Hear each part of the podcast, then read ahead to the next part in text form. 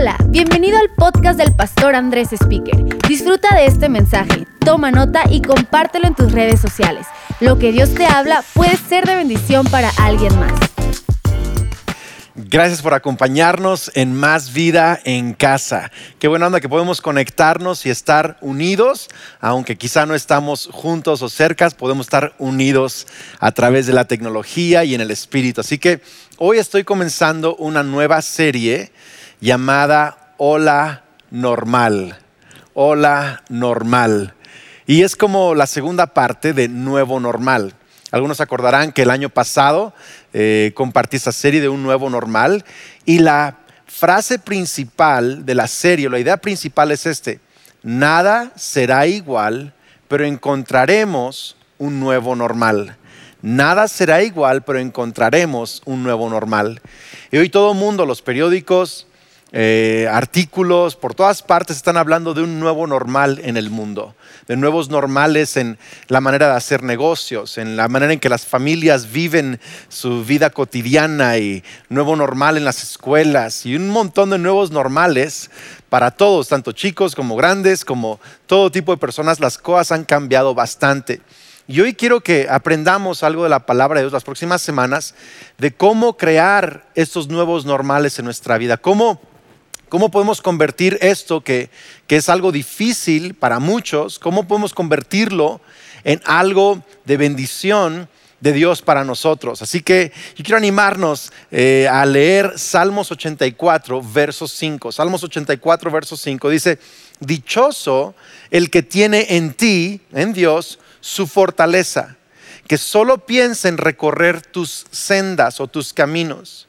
Cuando pasa por el valle de las lágrimas. Fíjate bien, cuando pasa por el valle de las lágrimas, y esto que estamos viviendo es un valle de lágrimas, lo convierte en región de manantiales. Qué increíble. Que el valle de lágrimas no amarga al cristiano, el cristiano endulza el valle de lágrimas. El cristiano cambia la situación. Dice, también las lluvias tempranas cubren de bendiciones el valle según avanzan los peregrinos, tú y yo somos peregrinos, según avanzamos, cobran más fuerzas y en Sión se presentan ante el Dios de dioses. En otras palabras, si tú y yo seguimos avanzando en este valle de lágrimas, no nos vamos a estancar, no nos vamos a quedar atorados, vamos a avanzar, nos haremos más fuertes y vamos a presentarnos delante de Dios de una nueva manera, a un nuevo nivel.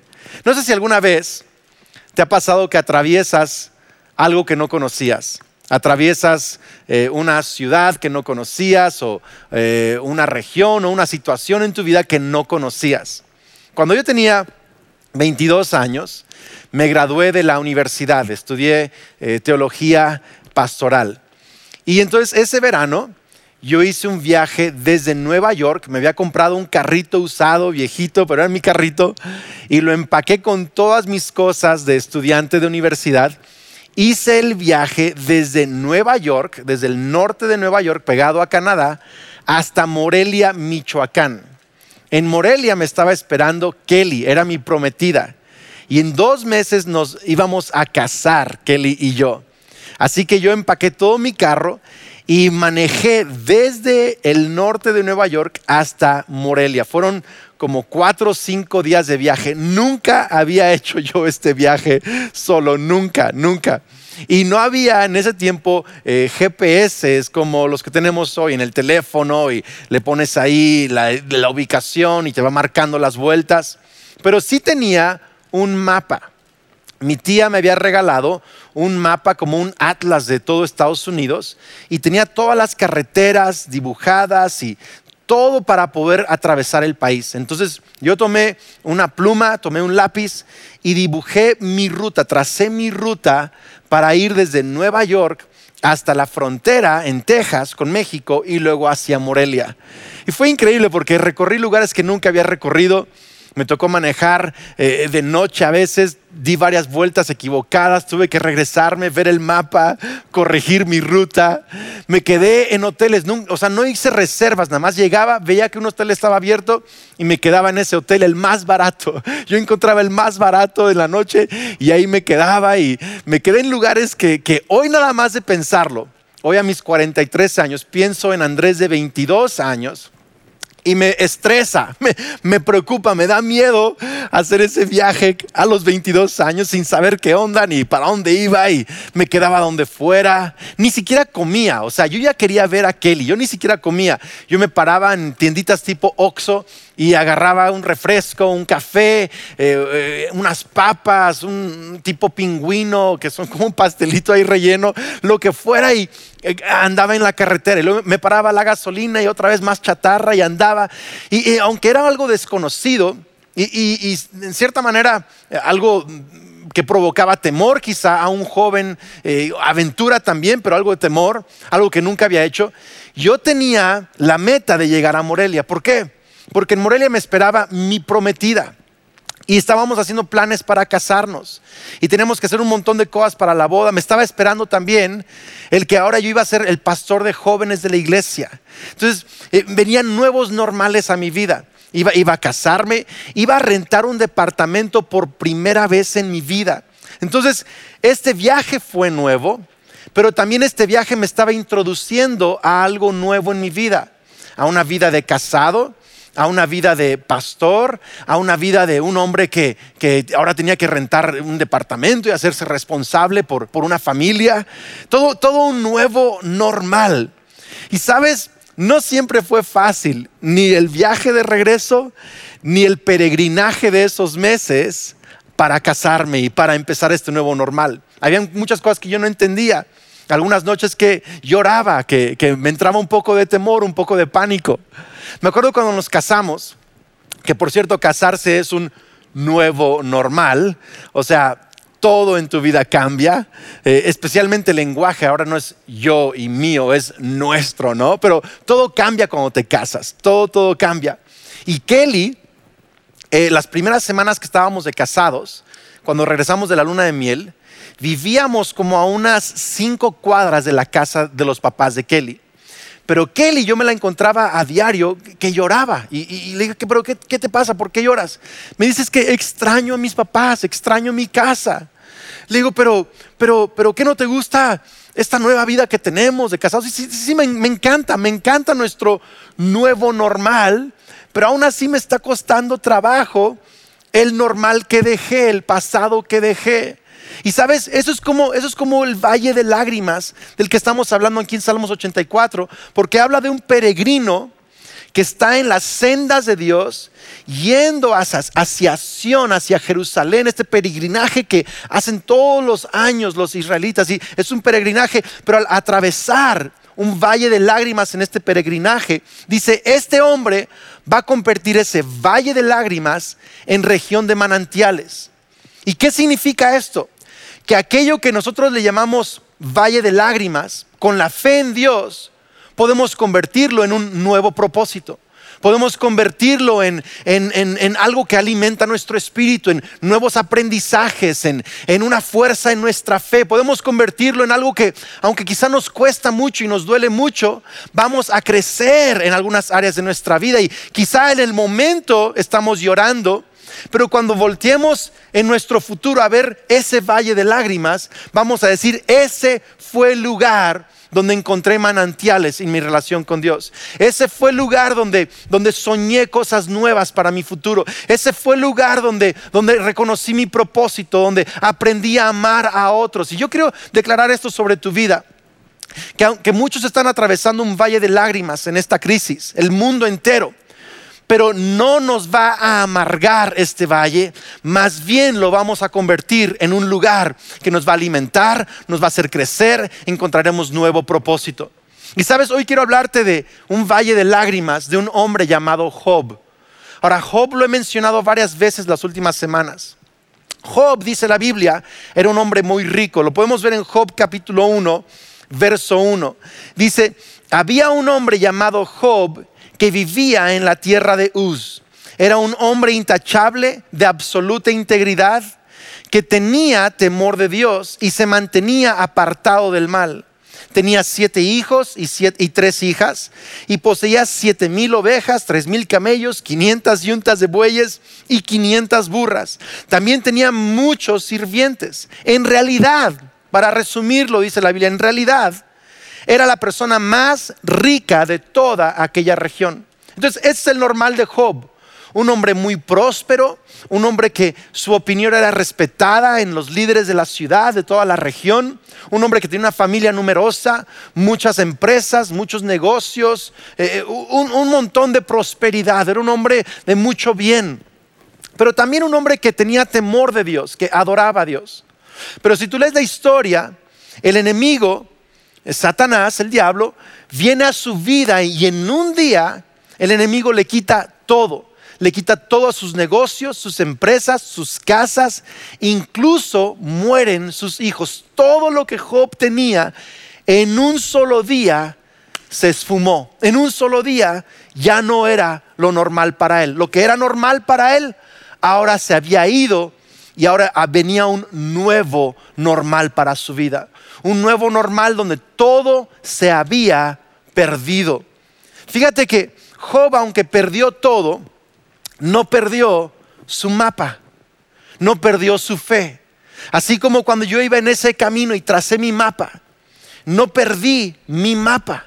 Mantenía mi mapa, quizá tomé varias vueltas equivocadas, quizá al casarte hay, dificultades, pero regresas al mapa, que es la palabra de Dios. Y este Job tenía su mapa, su fe en Dios, y aunque perdió todo, aunque estaba en, un camino donde nunca había caminado antes, no soltó su mapa, no soltó su fe. Fíjate lo que dice Job capítulo 1, verso 20.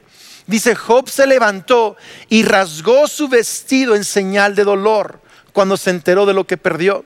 Dice, después se rasuró la cabeza y se postró en el suelo para adorar.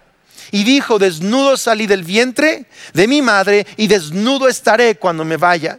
El Señor me dio lo que tenía y el Señor me lo ha quitado. Alabado sea el nombre del Señor. Y dice, a pesar de todo, Job no pecó porque no culpó a Dios. Fíjate bien, Job aunque perdió todo, no perdió su mapa, no perdió su fe, no perdió su adoración a Dios. Dijo, Dios me dio, Dios quitó, alabado, bendito sea el nombre del Señor. Yo quiero animarnos, iglesia, que no importa lo que estemos perdiendo, quizá hemos perdido algunos normales, hemos perdido alguna libertad, algunos están en cuarentena y algunos han perdido temas de economía y otras cosas que, que quizás se han perdido esta temporada. No perdamos nuestra adoración, no perdamos nuestra fe, no soltemos nuestro mapa. Sabes que además de lo que perdió Job, además el enemigo le envió llagas. Le envió, eran como úlceras en la piel y se rascaba todos los días. Su esposa incluso le dijo en Job 2.9, le dijo, ¿todavía intentas conservar tu integridad? Maldice a Dios y muérete. Sin embargo, Job contestó, hablas como una mujer necia. ¿Aceptaremos solo las cosas buenas que vienen de la mano de Dios y nunca lo malo?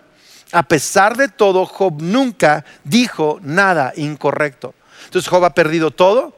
Además, ahora pierde su salud. Y ahora su esposa está diciendo, maldice a Dios y muérete. Pero Job no soltó su mapa, no soltó su brújula, no soltó su fe. Vi eh, un documental hace eh, unos meses que me impactó mucho. Se llama Maiden. Y en este documental, una mujer llamada Tracy Edwards, en 1989, junto al primer equipo de 100%, todas mujeres, para competir en una carrera alrededor del mundo en un barco velero.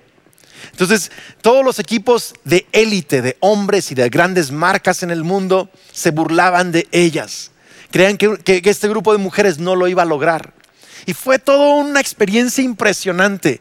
Tú puedes ver la, la, tenacidad, la fe de esta mujer, Tracy Edwards, y las dificultades que enfrentan.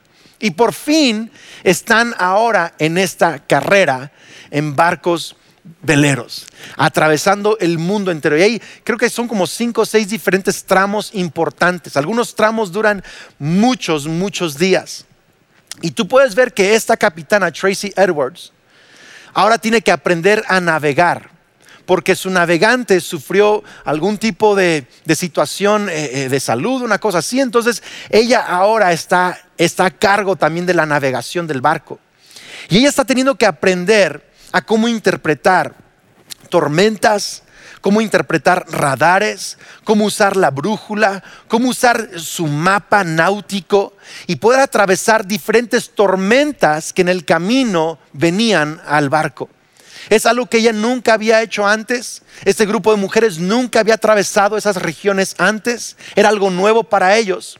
Pero sabes, cuando la tormenta venía, Tracy Edwards no tiraba la brújula, no tiraba el sistema de navegación. Al revés, se aferraba a la brújula y al sistema de navegación para hacer los ajustes en ese barco y llegar. Lo increíble es que llegaron al final y varios tramos incluso los llegaron a ganar. Es toda una historia épica. Tendrías que ver ese documental, te va a inspirar. Pero el punto es este, que en medio de la tormenta no tiramos el mapa. En medio de la tormenta no tiramos nuestra brújula o nuestro sistema de navegación. Y en medio del valle de lágrimas no tiramos nuestra fe, sino que levantamos nuestra fe eh, a Dios en el momento más difícil. Dice que Job nunca dijo nada incorrecto en todo este proceso. ¿Qué significará eso? ¿Que Job nunca se quejó? ¿Que Job nunca se frustró? Algunos piensan que mantener la fe o mantener eh, la brújula, ser un buen cristiano, significa que no puedes quejarte, no puedes tener emociones de frustración. Pero eso no es cierto. Eso no es cierto. Si tú lees Job y si tú lees varios versículos, vas a ver que Job estaba muy frustrado en esta época.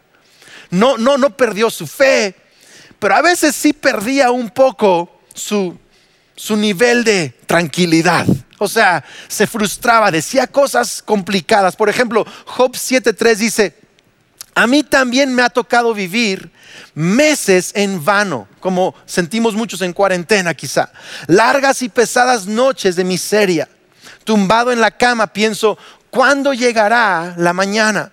Pero la noche se alarga y doy vueltas hasta el amanecer. Se está, quejando, meses en vano, noches de miseria. Job 7:19, fíjate lo que le dice a Dios incluso, está fuerte esto. ¿Por qué no me dejas en paz?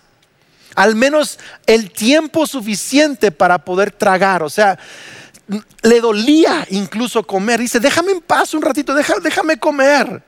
Si he pecado, ¿qué te he hecho? Oh vigilante de toda la humanidad, ¿por qué me haces tu blanco? ¿Acaso te soy una carga? En otras palabras, Job no entendía lo que estaba pasando. No entendía por qué alguien tan bueno como él estaba atravesando algo tan difícil. Y no entendía por qué es que Dios lo estaba permitiendo y, cuál era el propósito de Dios. Y no entendía, Job estaba frustrado. Muchos dicen, Job perdió la fe. No, no, no, Job no perdió la fe. La Biblia misma registra que Job nunca culpó a Dios y Job nunca dijo nada incorrecto. Incluso al final Dios lo justifica, lo confronta, pero lo justifica. Pero entonces, ¿qué significa mantener tu fe, tu brújula si es que Job también se frustró. Es esto, chécalo bien. Es más, si algo quiero que anotes, te memorices, si algo quiero que pongas en tu Twitter o tu Instagram o tu Facebook, es esto. Puedes confiar en Dios aun cuando no lo puedes entender. Job confió en Dios aun cuando no lo entendía. En otras palabras, fe es confiar aun cuando no puedo entender. Y muchos necesitamos entender esto el día de hoy. Estos valles de lágrimas nos causan confusión a veces. nos, nos confrontan nuestras doctrinas incluso. Nos confrontan un montón de cosas y, y no entendemos. Job tampoco entendía, le frustraba que no entendía, pero Job seguía confiando en Dios. ¿Sabes? Hay muchas cosas que yo no entiendo, pero confío en ellas. No entiendo cómo funciona mi teléfono. Tiene un montón de tecnología complicada. pero lo uso, confío en Él. Sé que cuando marco un número, va a llamar. No entiendo cómo funciona el Google Maps, la onda esta que nos da eh, direcciones para... No, no entiendo cómo funciona muy bien, pero confío en Él. Doy vuelta a la izquierda, comienzo a dar vuelta a la izquierda, doy vuelta a la derecha. No, no entiendo toda la tecnología, pero, pero la uso, confío en ella. A mi esposa, no siempre la entiendo, pero confío en ella. Hay, veces que no entiendo eh, por qué algunas cosas le frustran y le gustan, otras no le gustan. No, no, no siempre la entiendo. A la esposa no, no se le va a entender, pero confío en ella. Confío en que me ama, confío en que ama a Dios, que ama a sus hijos, confío que es una buena mujer, confío en su amor, en su servicio y yo dependo de ella, ella depende de mí, somos un equipo. No la tengo que entender 100% para confiar en ella. Y muchos quieren primero entender a Dios para confiar en Él. Pero tú tienes que saber esto, que aunque no entiendas por qué o cómo o qué, sí puedes confiar en quién es Dios. Dios es bueno, es tu Padre, es justo, es poderoso. Y si confías, aunque no entiendas, vas a convertir ese valle de lágrimas en una región de manantiales. Qué increíble. ¿Cómo es que Job, cómo es que Job convirtió su valle de lágrimas en región de manantiales? Hay tres cosas que hoy quiero que meditemos de cómo hacer esto. Tres cosas. Número uno, adora a Dios. Job adoró, lo leímos varias veces, se postró y adoró, aún en medio del dolor. Fíjate lo que dice Job 19:25. En medio su máximo dolor, incluso sus mismos amigos estaban condenándolo. Job levanta esta declaración, Job 19:25. Dice, pero en cuanto a mí, sé que mi redentor vive y un día por fin estaré, estará sobre la tierra. O sea, Dios va a venir a redimirme, va a venir a salvarnos. Estaba profetizando acerca de la venida de Jesús, pero también de su encuentro con Él. Verso 26, y después que mi cuerpo se haya descompuesto, todavía en mi cuerpo veré a Dios. Dice, sé que voy a resucitar. Yo mismo le veré. Así es, lo veré con mis propios ojos. Este pensamiento me llena de asombro. En otras palabras, Job, aunque no entendía a Dios, lo adoraba. Lo adoraba. Dice, yo sé que voy a ver a Dios, mi redentor. Él es un redentor. No entiendo, pero confío que Él redime, que cambia, que resucita las cosas. Sabes, uno de mis mejores recuerdos de niño es que yo en las noches escuchaba a mi papá en diferentes temporadas, escuchaba a mi papá adorar. Lo, veía con su guitarra de pronto. Eh, cuando era niño, a veces me despertaba y salía a la sala y escuchaba a mi papá cantar. Una canción que, dice, eh, tienes todo el mundo en tus manos. Y yo confío en ti. Cantaba esto. Cuando crecí un poco más adolescente, a veces quizás estaba yo fuera de casa con amigos y regresaba en la noche a, a la casa y abría la puerta. Yo podía escuchar a mi papá en su estudio cantar con su guitarra otra vez. Solo quiero conocerte, Dios. Te amo, confío en ti. Tantas canciones que mi papá cantaba. Ahora de adulto, cuando hablo con mi papá, me doy cuenta que esas temporadas donde él más adoraba eran las temporadas de más dolor para él.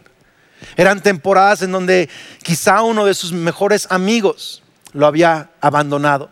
Eran temporadas de dificultad financiera él fue pionero en tantas cosas, en plantar la iglesia y, levantar pastores y, el estrés en, sus finanzas, su salud, su, liderazgo era muy difícil a veces. Y en los momentos de más lágrimas, cuando él menos entendía lo que estaba pasando, es cuando más adoraba. y yo quiero felicitarte el día de hoy que, aunque quizá estamos en una temporada que no entendemos, estamos adorando más que nunca. Estás conectado ahorita más vida, estás adorando, estás temprano conectándote a la reunión, estás cantando, estamos teniendo devocionales todos los días, estás buscando más a Dios, porque aunque no entendemos, podemos seguir adorando. Número dos, lo que Job hizo es que Job expresó sus emociones. Tú tenemos que expresar nuestras emociones. Job 7:11 Dice, no puedo evitar hablar, debo expresar mi angustia.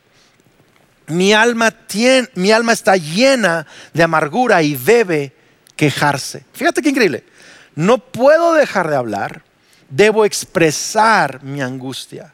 Mi alma llena de amargura debe quejarse. Qué increíble. Job es un hombre de gran fe. Adora a Dios, pero al mismo tiempo que está adorando a Dios, dice, tengo que expresar cómo me siento. Hay un lugar para quejarme también. Sus amigos le estaban diciendo a Job que estaba mal por quejarse, que Dios lo estaba castigando, que se callara la boca. Pero Job dijo, no, yo necesito expresarlo delante de Dios, delante de mis amigos, tengo que expresar mis sentimientos. Sabes, algunos creen que adorar está peleado con expresar sentimientos de frustración peleado con quizá quejarse de vez en cuando. Kelly es mucho mejor que yo para expresarse. Kelly lo que siente lo expresa. Yo, yo, soy bueno quizá para eh, hablar y para convivir y esto y el otro, pero no, no, no me gusta mucho expresar mis emociones, mis sentimientos. Pero Kelly sí. Kelly, Kelly, Kelly le sale fácil. Entonces estos días, estas últimas semanas, ¿verdad? Kelly de pronto la, veo tristona y digo, ¿qué está pasando? Me dice, extraño mucho mi vida como era. O sea, dice, yo sé que Dios está con nosotros y, estoy agradecida, pero extraño mucho mi vida como era. Extraño poder salir cuando quería, extraño poder ir a la iglesia y, y llora y se expresa mi esposa. Alguien que quizá no entiende la fe como la Biblia la enseña, que es una fe muy real pero muy humana. Si tú lees los salmos, tú puedes ver a hombres de Dios que tienen mucha fe, pero también se quejan. Tú puedes adorar a Dios, pero también puedes expresar tus sentimientos. Yo quiero animarte. O sea, yo tengo, yo tengo un grupo de amigos también que cada semana nos reunimos en un grupo de Zoom, que ahora es la onda virtual, y hablamos. Y además de hablar de nuestra fe y eh, nuestra postura cristiana, bíblica, también de pronto nos quejamos. Expresamos nuestra frustración, expresamos nuestros miedos. Lo hablamos en familia, mis hijos también de pronto se llegan a quejar o a frustrar. ¿Por qué no puedo ir acá o ir allá o ir a fulano? Hay, hay algo de queja, sí, pero al mismo tiempo hay confianza en Dios, hay adoración. Sabes, no están peleadas. Yo quiero animarte que no te condenes porque de pronto estás expresando tu frustración. Job también lo hizo. Y es bueno de pronto sacarlo, porque si te lo quedas, esa frustración oculta puede empezar a afectar tu fe. Es mejor sacarlo, aunque, aunque no sea muy pulida tu expresión, sácalo. Háblalo con amigos, con familia. Demos, demos permiso y paciencia a otros y a nosotros mismos de expresarnos.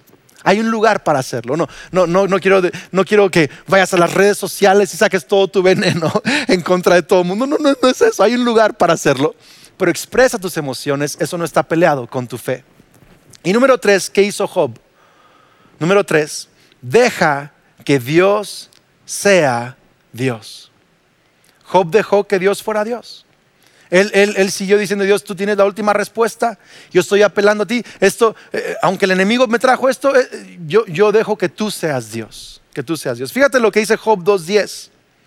Perdón, la última, el último capítulo de Job, eh, Job 42.10. Dice, cuando Job oró por sus amigos, el Señor le restauró su bienestar. Es más, el Señor le dio el doble de todo lo que tenía antes, el doble. Entonces todos sus hermanos, hermanas y anteriores amigos vinieron y festejaron con él en su casa. Lo consolaron, lo alentaron por todas las pruebas que el Señor había enviado en su contra. Y cada uno de ellos le regaló dinero y un anillo de oro. Así que el Señor bendijo a Job en la segunda mitad de su vida, aún más al principio. Fíjate, la segunda mitad aún más que al principio. ¿Se acuerdan del Salmo 84? Peregrinos que están avanzando hacia algo, atraviesan por un valle de lágrimas. Job tenía su primera mitad de la vida, atravesó un valle de lágrimas, pero la segunda mitad de su vida fue aún más bendecida. Dice, pues ahora tenía, dice, 14 mil ovejas, 6 mil camellos, mil, o sea, le duplicó todo el Señor. ¿Sabes? Eh, yo he tenido momentos en mi vida donde cosas que han pasado me han confundido demasiado. A veces un colaborador cercano, muy amigo, de pronto decide que tiene que hacer otra cosa con su vida. Y eso me rompe el corazón, me, da confusión quizá, me frustra, no, no entiendo por qué. Pero Kelly y yo hemos optado en esos momentos que no entendemos, dejar que Dios sea Dios, que Dios sea Dios, que Dios se encargue de, de esa situación, que Dios se encargue de defendernos, que Dios se encargue de, de, promovernos, que Dios se encargue de quebrarnos también y de sanarnos. Deja que Dios sea Dios. Porque sabes, al final de cuentas, cuando estás atravesando un momento difícil, si tú tratas de manipularlo, controlarlo, regresar al pasado, te vas a frustrar, te vas a, te vas a amargar, te vas a, te vas a quedar atorado en ese valle de lágrimas.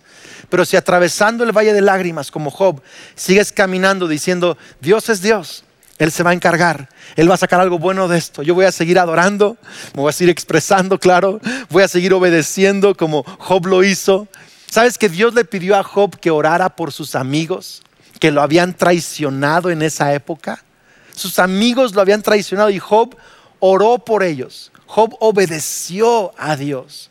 Job dejó que Dios fuera Dios, aun, cuando no entendía a Dios. Así que Job atravesó el valle, obedeciendo, adorando, expresando, obedeciendo, adorando, dejó que Dios fuera Dios. Quiero decirte esto, quiero terminar con ese pensamiento. Mientras tengas fe, tienes un futuro. Mientras tengas fe, tienes un futuro. Job había perdido empresas, familia, amigos, pero tenía fe. Y como tuvo fe, tuvo un futuro. ¿Y tú y yo?